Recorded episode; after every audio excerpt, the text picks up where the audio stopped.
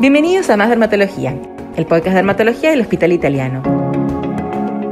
Yo soy la doctora Marina Beck Dixon y hoy con nosotros se encuentra la doctora Julio Cura, que nos viene a hablar de un tema que la verdad venimos postergándose bastante, pero es muy importante, lo vemos un montón en el consultorio, es un tema que nos pide mucho, muy popular, la psoriasis. Doctora, muchas gracias por venir. Muchas gracias por la invitación, Marina.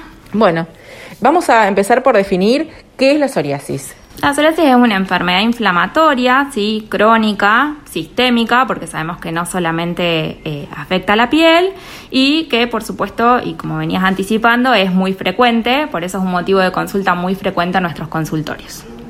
Sabemos que se produce aproximadamente del 2 al 3% de la población mundial y hay estudios incluso en Argentina de que mencionan que aproximadamente casi un millón de personas tienen psoriasis. Bueno, obviamente, si ven por los dermatólogos lo vemos porque afecta mucho la piel, no hay que olvidar que se asocia con otras eh, comorbilidades, entre ellas, por ejemplo, la artropatía psoriásica, mayor riesgo cardiovascular, eh, entre otras cosas, así que es una enfermedad como para, como para lidiar interdisciplinariamente, ¿o no? Sí, la realidad que sí, eso es algo que es muy importante. Eh, siempre eh, hay que tener en cuenta que hay que, eh, digamos, priorizar el trabajo en equipo porque esto es una enfermedad inflamatoria sistémica y una de las cosas, digamos, que puede suceder es la afectación articular, tener artritis psoriásica, tanto periférica, axial o de forma mixta, así que los reumatólogos son nuestros aliados en esto.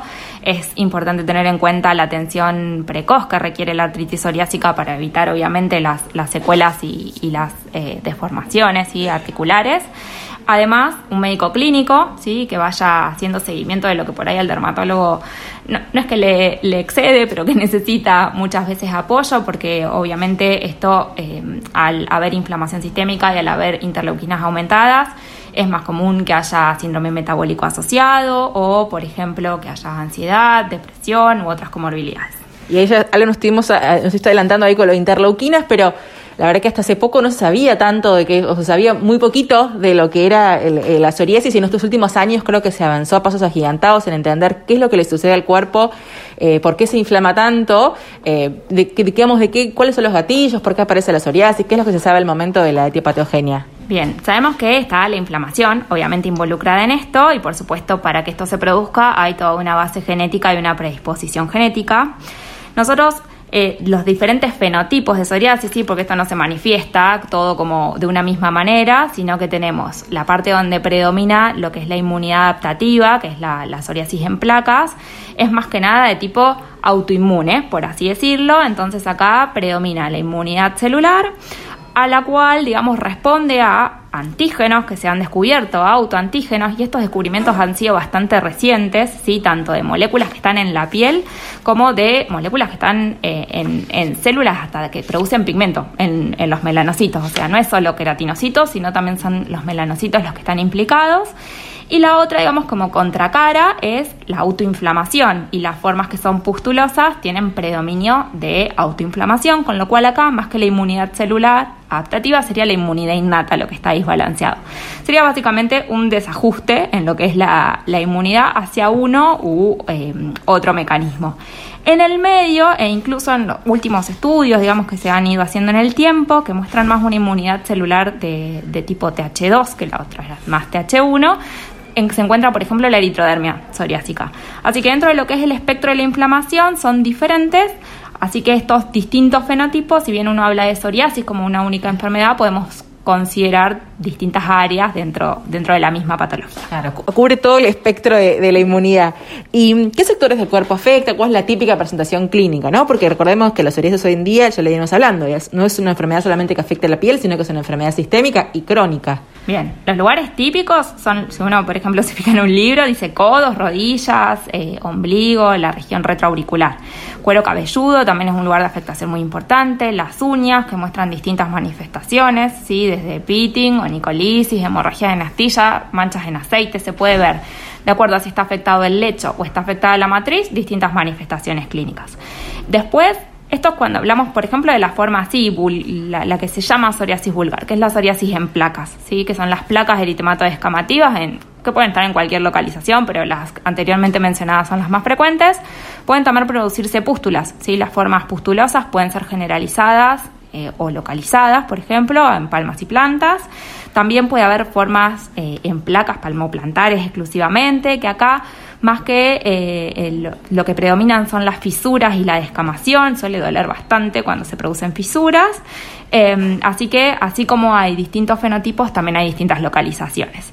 Y hay formas incluso especiales, por ejemplo, que se afecten solamente los pliegues, como eh, los pliegues submamarios, las axilas, las ingles, el pliegue interglúteo, que también es un lugar muy frecuente de afectación en esta enfermedad. Hablaste, digamos, de síntomas, mencionaste así por arriba un poco que cuando hay fisuras generalmente hay dolor, ¿no? Pero hay alguna clínica característica de estas placas eritemato-descamativas bien características de la psoriasis. ¿Le generan al paciente algún síntoma? A la mayoría le generan prurito, a otros no le generan ningún ningún tipo de síntomas y hay pacientes que incluso han consultado guardia por dolor de piel y, y tenían psoriasis, es una, digamos, eh, otra de las manifestaciones clínicas que pueden tener. Y en cuanto al tratamiento, ¿no? Sabemos que, digamos, muchas veces entra el paciente y ya nos damos cuenta a, los 30 segundos que entró que tiene psoriasis, pero suele ser eh, tan fácil de hacer el diagnóstico, suele ser clínico, nos apoyamos en otras herramientas diagnósticas. La literatura dice que la psoriasis es una enfermedad de diagnóstico clínico. Algo a destacar es que no siempre es así. Muchas veces nosotros hacemos biopsias de piel, es muy frecuente que hagamos biopsias de piel porque hay diagnósticos diferenciales ¿sí? de, la, de la psoriasis. Puede ser tanto que otras enfermedades simulen una psoriasis o que la psoriasis simule otras enfermedades y es algo bastante habitual de ver, a diferencia de lo que, de lo que se cree. Como obviamente los tratamientos van a ser distintos, es importante llegar al, diagnóstico etiológico, así que los dermatólogos biopsiamos mucho la piel para llegar a los diagnósticos definitivos. ¿Y cuáles son esos principales diagnósticos diferenciales que estén un poco ahora la cabeza a tener en cuenta? Bueno, la sífilis es uno, uno de ellos, ¿sí? También depende del fenotipo, depende de lo que uno está pensando. Por ejemplo, si tengo compromiso de los pliegues, pensar en alguna infección micótica es una posibilidad. También eh, puede suceder, por ejemplo, en, las formas en placas, que de acuerdo a cómo se disponen esas placas pueden simular, por ejemplo, un lupus eh, cutáneo subagudo. Hemos encontrado granuloma anular simulando placas de psoriasis.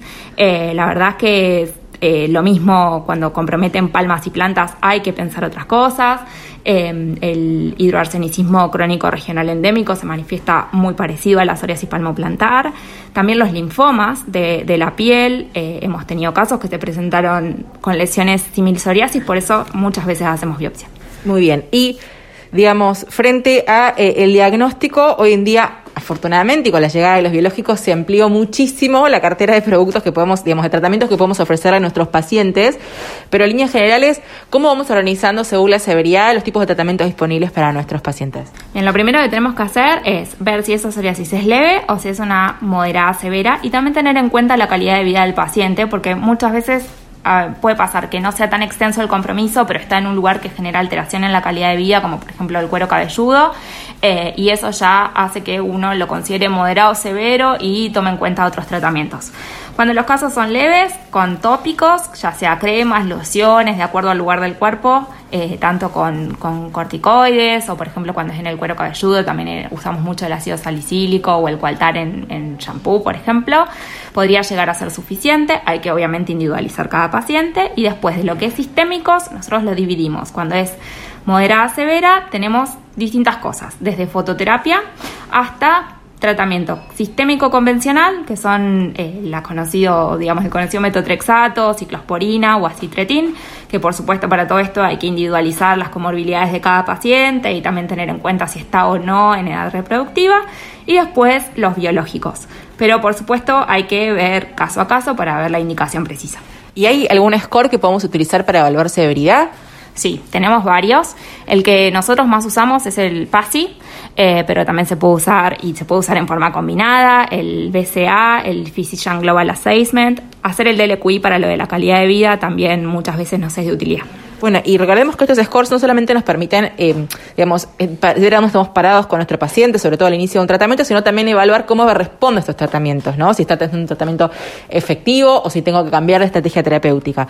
¿Cuánto tiempo tengo que esperar para ver si mi tratamiento fue exitoso y cuándo más o menos se define que el tratamiento es un éxito o cuándo decir, yo mira, no, tengo que usar otra alternativa porque esto no está funcionando. Bueno, por supuesto que va a depender de qué molécula sí estemos usando, pero en general no menos de 12 a 16 semanas para definir si algo está o no funciona. ¿Igual es el objetivo, digamos, para, para definir si está funcionando o no? Bueno, ahí es eh, obviamente variable. Lo primero que uno tiene en cuenta es también cómo se siente el paciente, ¿sí? Porque a veces no tienen una respuesta tan, eh, digamos, llamativa y sin embargo les mejoró el prurito, les mejoró la calidad de vida y el paciente está conforme con el tratamiento, eso es una de las cosas a tener en cuenta.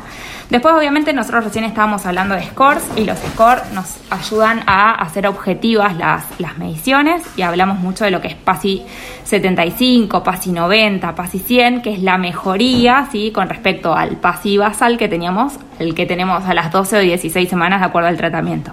Pero algo a destacar es que esto del PASI, por ejemplo, es exclusivo para lo que es la psoriasis en placas. Si yo tengo una psoriasis pustulosa, no puedo sacar un PASI. Hay algunos scores que están como modificados eh, para las, las pústulas, pero no son los más frecuentemente utilizados. Lo mismo que si solo tengo compromiso en cuero cabelludo, hay scores específicamente para cuero cabelludo, porque si hacemos un PASI, ese PASI nos va a dar bajo. ¿Y hacia dónde vamos? ¿Cuál es el futuro de, la psoriasis? Que está ahí como muy de moda en el mundo de la dermatología, todos investigan psoriasis, siempre nuevos productos para la psoriasis. cuál es el futuro de esta enfermedad? Bueno, hay actualmente moléculas nuevas, pero lo que va sucediendo es que cada vez se va conociendo como más intrínsecamente cómo funciona la vía de la inflamación.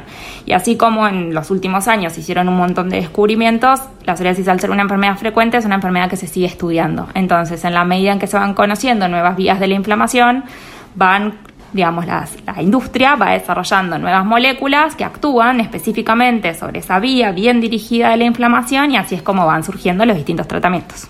¿Qué le nuestros, a nuestros colegas tratando psoriasis en su consultorio? Bien, que mm, hagan seguimiento multidisciplinario, sí, porque al ser una enfermedad sistémica eh, está bueno trabajar en equipo y está bueno que lo que por ahí nos excede como, como dermatólogos lo puedan manejar eh, nuestros colegas para beneficio de los pacientes. Ejemplo, el reumatólogo, el médico clínico.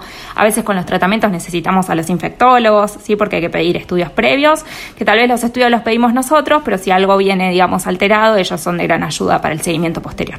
Bueno, ¿sabes qué me gustaría? Me acabo de inspirar. Decían que puedes invitar a nuestros colegas a Ecosoriasis, contarles un poquito de qué se trata. Bueno, Ecosoriasis es un proyecto que surgió en el 2015, en el cual hacemos reuniones virtuales vía, vía Zoom, donde presentamos casos que suelen ser un desafío ¿sí? para, para el diagnóstico, para tratamiento o incluso hasta casos que simulan psoriasis y es un lugar de intercambio que se hace con dermatólogos de, de todo el país eh, se hacen encuentros que son cada tres semanas eh, en general, bueno, por, por, vía, por vía Zoom, así que los invitamos a todos a participar. Bueno, entonces ya saben, el que quiere formar parte de la comunidad médica de ecosoriasis nos pueden escribir por redes sociales, les, les explicamos bien cómo hacer para unirse. Bueno, creo que los conceptos fueron muy claros, no sé si tienen alguna duda, después también le pueden escribir a la doctora Cura acá presente o pueden hacer interconsulta con el equipo acá de psoriasis que trabajan, como decía la doctora, en forma multidisciplinaria con el equipo de clínica médica y el equipo de reumatología del hospital. Le agradecemos mucho a la doctora por su tiempo. Muchísimas gracias por la invitación, Marina. Y nos vemos en la próxima emisión de Más Dermatología, el podcast de dermatología del Hospital Italiano. Hasta luego.